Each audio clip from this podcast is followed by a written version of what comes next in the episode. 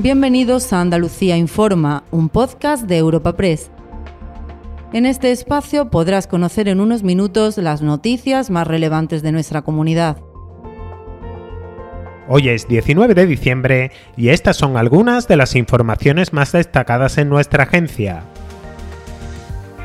El PP repetiría mayoría absoluta y el PSOE seguiría en caída libre seis meses después de las últimas elecciones autonómicas. Esta es la principal conclusión del barómetro de intención de voto publicado este lunes por la Fundación Centro de Estudios Andaluces, dependiente de la Junta. Juanma Moreno mantendría su holgada mayoría absoluta pese a bajar un punto de apoyo, mientras que los socialistas empeorarían su peor registro histórico con entre 7 y 8 escaños menos que en la actualidad. El consejero de presidencia, Antonio Sanz, recomienda al PSOE andaluz desmarcarse de Pedro Sánchez y el socialista Juan Espadas ignora lo que considera una encuesta de parte y subraya la unidad del partido en la comunidad. Estos datos deberían hacer reflexionar a alguien de que cuanto más se alinee el señor Espadas con el señor eh, Sánchez, más desconfianza va a generar a los, a los andaluces. Y la prueba evidente es eh, los datos de la caída importante de respaldo electoral que tiene el PSOE en esta encuesta. El PSOE de Andalucía está más unido que nunca y claramente con el firme objetivo de ser una oposición constructiva y útil para los andaluces frente a un gobierno, un gobierno dejado, un gobierno que no está a la altura de lo que Andalucía necesita en este momento y a un presidente ausente. Ese es el PSOE de Andalucía y no va a haber encuesta, por más que quiera el señor Moreno Bonilla seguir engañando a los andaluces, que diga algo que a nosotros realmente nos importa.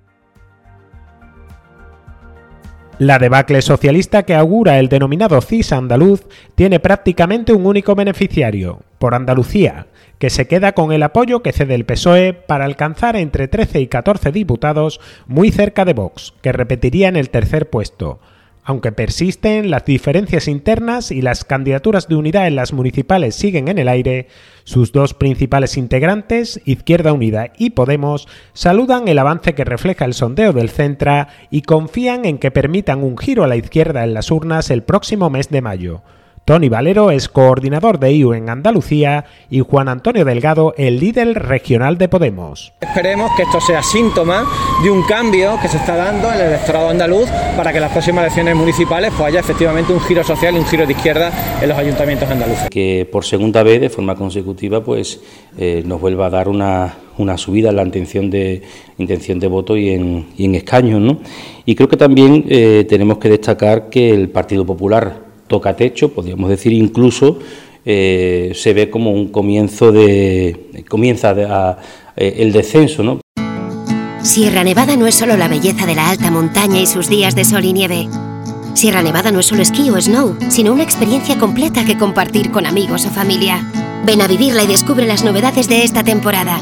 Nuevos telesillas, refuerzo del sistema de nieve producida, ampliación de la oferta gastronómica y la Copa del Mundo de Snowboard Cross. Sierra Nevada. Vívela. Más información en sierranevada.es, Junta de Andalucía. Y al cierre, Andalucía ha sumado este fin de semana la undécima mujer víctima mortal de la violencia de género a falta de confirmación oficial. Se trata de Jacqueline, una joven de 31 años de nacionalidad guatemalteca que deja en Sevilla tres huérfanos de 4, 6 y 8 años. Perdió la vida un día después de ser apuñalada por su expareja, que tenía en vigor una orden de alejamiento y que ya ha ingresado en prisión sin fianza por orden del juzgado, que también ha decidido suspenderle la patria potestad y el régimen de visitas hacia sus tres hijos. La consejera de Inclusión Social, Loles López, insiste en la necesidad de actualizar los protocolos ante una lacra que por desgracia se repite todos los días. También estamos trabajando en el Instituto Andaluz de la Mujer para poner en marcha cinco nuevos protocolos, algunos de ellos ante los nuevos casos de, violencia que están existiendo como la ciberviolencia. Otros van enfocados a las mujeres migrantes la continua mejora, eh, la continua coordinación, eh, el cogernos todos de la mano, el analizar esta situación a diario, que esto nos llevamos las manos a la cabeza cuando vemos eh, un caso como el que estamos analizando, ¿no? Y como el que estamos hablando. Pero que esto existe todos los días. La Diputación cumple 200 años de historia. Vive con la institución el bicentenario de la creación de la provincia de Almería con un amplio programa de actividades, exposiciones, conferencias, mesas redondas y publicaciones para celebrar los 200 años de trabajo e identidad almeriense. Más información en dipalme.org. Orgullo almeriense, Diputación de Almería, tu provincia.